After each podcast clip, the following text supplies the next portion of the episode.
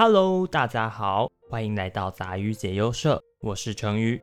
本期要来讨论的是《A V 帝王 Zenla Kanduk》第二季。如果你的身边有未成年的小朋友，请斟酌一下。虽然我认为适度给予正确的性教育并非是件坏事，但如果还是觉得不太行，可以回避一下。另外，本集一样会有剧透，所以还没有观赏过《A V 帝王》第二季的听众朋友，可以先去看一下。话不多说，我们开始吧。为了以防大家忘了第一季的剧情，所以成宇我在这边帮大家简单回顾一下。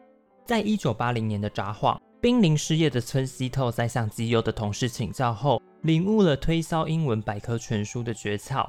某日，他发现自己的妻子和别的男人正在啪啪啪，因为他从未让自己的妻子达到性高潮。之后，便和一名叫做荒井敏的色情录影带贩子合作。村西凭着自己的推销技巧贩售录影带，就此踏入情色产业。村西和阿敏开始筹钱贩售成人杂志，并在北海道开设自己的连锁书店。他们找了川田研二合作发行五码色情杂志，但是这触犯了日本的法律。虽然他们靠着贿赂警方度过了一些危机，但警视厅的武警还是追到村西的老家，打算逮捕他。村西也开始了逃亡生活。村西和阿敏一边躲避警方通缉，一边经营自己的公司。不过，村西还是在一九八二年的时候遭到警方逮捕。他们出狱后发现录影机和色情录影带成为了新时代的潮流，于是再次找上川田。村西得知害自己入狱的人是同行的池泽，便挖走了他旗下的女演员美久，让她根据村西自身的性经验演出。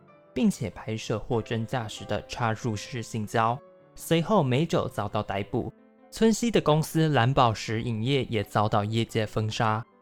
池泽和其他色情片制作公司组成了日本影视规范委员会，制定影片的内容标准。村西和蓝宝石影业面临的情势变得更加严峻。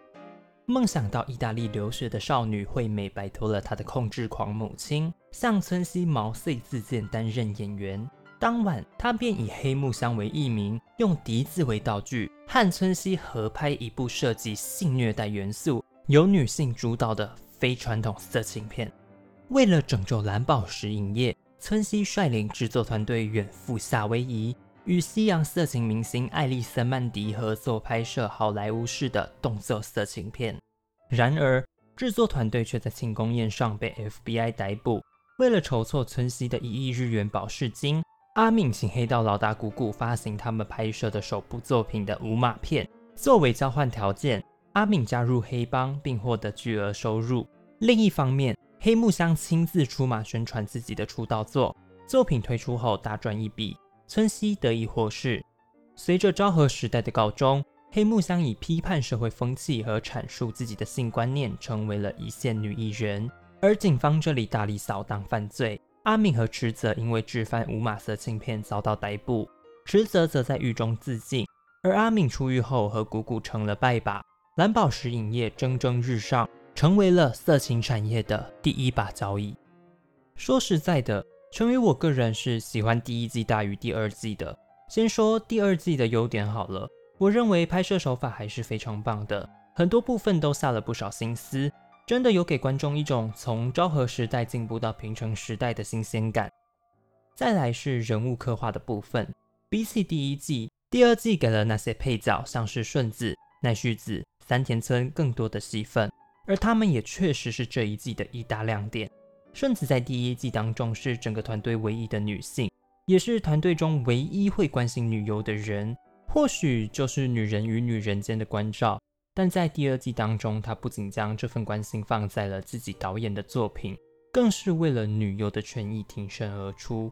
有趣的是，在顺子与惠美最后的道别中，三颗景深镜头中分别是两个小女孩、一对女闺蜜和三个女高中生。也在故事的最后导演了女同志类型的 A 片。至于顺子对于惠美的情感是否超越了友谊，我认为这就是导演留给观众的想象了。奈绪子的部分原本是只拍了一部作品的女优，但也因为蓝宝石影业的成长，慢慢成为了行业内的大姐。对于后辈的照料也好，还是身为前辈该有的气势，我认为奈绪子在第二季的表现确实也很亮眼。再来就是三田村，你知道处男是什么样子吗？就是三田村那个样子。我认为丙本实生把三田村这个角色演得真的很好。原本第一季还觉得，嗯，就是个宅宅，但在第二季中明显感受到他对于奈绪子那份含蓄的爱，这不就是处男吗？虽然我认为第二季的人物刻画的还不错，但也有很差的地方，像是警官武警、敌原和乃木真理子。先说警官武警的部分，我认为他的存在只是为了延续这个世界观而已，他在这一季的表现一点意义都没有，甚至我可以说，即便把这角色换成别的演员来演，都长得差不多。如果说第一季最大的反派是池泽，那这一季最大的反派就是所有角色与自己内心的矛盾。武警在第一季的铺陈都让观众想知道他阳奉阴违的动机，但第二季的部分却只是一个推动剧情发展的角色。老实说，有点失望。再来是迪原这个角色，真的让我觉得《A V 帝王》第二季很像某个电视台的节目《现代启示录》。哎哎，即便是传记影集，也不是这样吧？敌人的存在，甚至连推动剧情的发展一点帮助都没有。我还宁可阿明最后是被帮派里的其他小混混打死。至于乃木真理子的部分，整季看下来没有什么印象深刻的点，他和黑木香的争宠也只是随便带过而已，挺可惜的。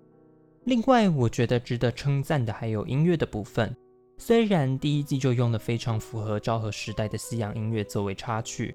但可能是因为第二季进入到了平成时代，所以带给观众的熟悉感又更深了。除了 Billie Eilish 的 When the Party's Over，还有 Kate McGill 的 Friday，令我印象最深刻的就是第八集十之一支片尾的 Like a Rolling Stone。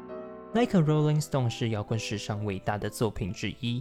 这首歌不仅在日后带给了许多乐手启发的方向，也是那个年代少数将 Diss 这风格用在乐曲中的曲子。